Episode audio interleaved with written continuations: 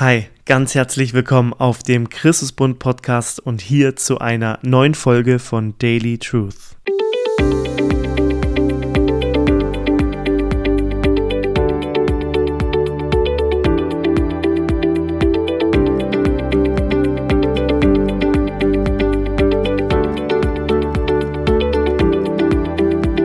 Wenn du dich als Kind Gottes bezeichnen würdest, dann bin ich mir sicher, dass du auch bekennen würdest, dass du betest, dass du mit Gott redest.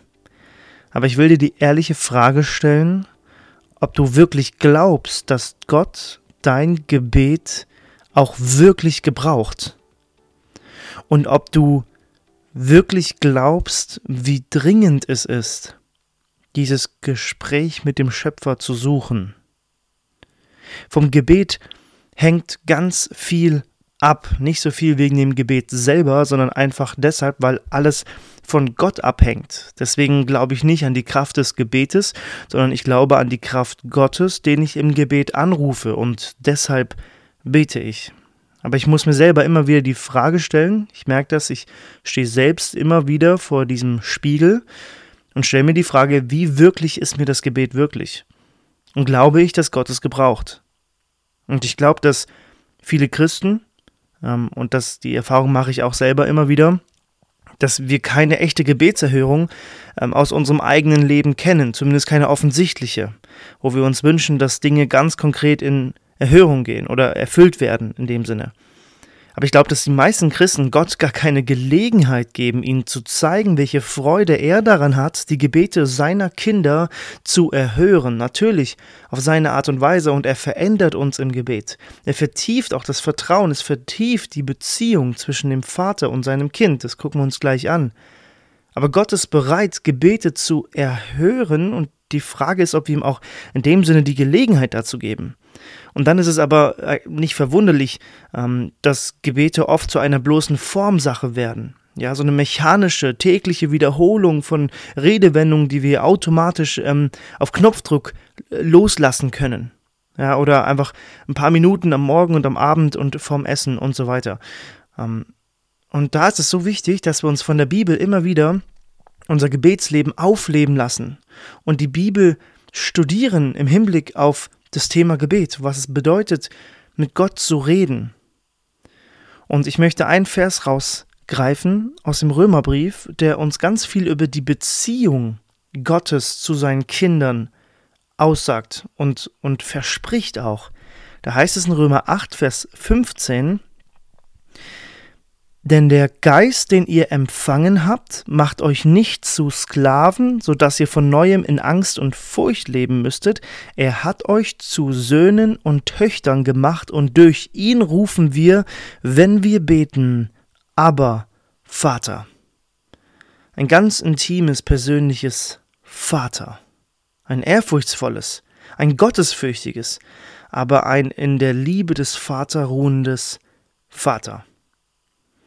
Gott hat einen Sohn, der nicht adoptiert wurde, und das ist Jesus Christus. Aber durch diesen nicht adoptierten Sohn, ja Gott selber, Jesus selbst, werden Kinder adoptiert, werden Menschen adoptiert in die große Familie Gottes. Und wenn du zu Gott gehörst, dann ist er dein Vater. Und das macht ganz, ganz viel mit unserem Gebetsleben, wenn wir uns das bewusst machen. Und wenn wir uns bewusst machen, dass in jedem Augenblick, in dem wir uns befinden, dass seine Gegenwart da ist, der Vater und der Schöpfer, aber dass diese Gegenwart zum Vater noch tiefer und segensreicher wird, wenn wir in Anbetung auf ihn schauen und mit ihm Gemeinschaft haben, wie mit einem Freund. Und das ist möglich durch Gebet. Durch sein Wort spricht er zu uns und im Gebet reden wir zu ihm, antworten wir ihm und ehren ihn, geben ihm die Anbetung, richten uns an ihm aus.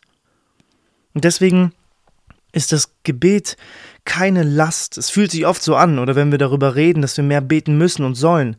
Äh, genau das Gegenteil. Gebet ist keine Last. Sie ist für uns Freude und ein Mittel für unbegrenzte Kraft an sich, weil wir mit Gott reden, der unbegrenzt ist, den wir nicht in eine Box packen können. Und doch dürfen wir mit ihm reden.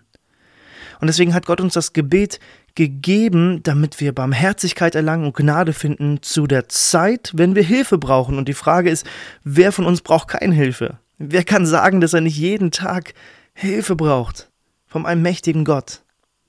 Und deswegen sollen wir ihn anrufen, deswegen sollen wir ihn anflehen. Vielleicht hast du schon mal beobachtet, wenn, wenn Kinder spielen und ihre Eltern gegenwärtig sind, bei ihnen sitzen. Das reicht manchen Kindern sogar. Also meinem Sohn, dem reicht es manchmal, wenn ich einfach da sitze, wenn er spielt. Manchmal spiele ich auch mit ihm, aber wenn ich zum Beispiel was lese oder irgendwas machen muss, dann reicht es ihm so oft, dass ich einfach da bin, in seiner Gegenwart und dass er beobachtet wird, immer wieder vom Vater. Und das kann für uns eine Hilfe sein, vielleicht, für dich, darüber nachzudenken in Bezug zu diesem Vers aus Römer 8, Vers 15 dass unser Vater immer da ist und uns sieht und wir mit ihm reden können. Und deswegen, Kind Gottes, wenn du ein Kind Gottes bist, dein himmlischer Vater weiß deine Kämpfe, weiß um deine Kämpfe mit dem Gebet. Er weiß, wie viel du hast, was dich alles einnimmt, wo du überall drin steckst, was dich ablenkt, aber eben dieser Vater ist nicht dein Aufseher, er ist dein Vater. Und wenn du keine Zeit für das Gebet oder keine Gelegenheit für das persönliche Gebet hast, warum sagst du ihm dann nicht einfach genau das? Und du wirst merken, dass du betest. Lasst uns bewusst Zeit nehmen zum Beten. Aber selbst dann, wenn alles über uns einbricht und wir in der Klemme stecken, mit Sünde zu kämpfen haben, abgelenkt werden, dann lasst uns doch genau das sagen. Und wir merken, wir beten. Gottes Segen dabei.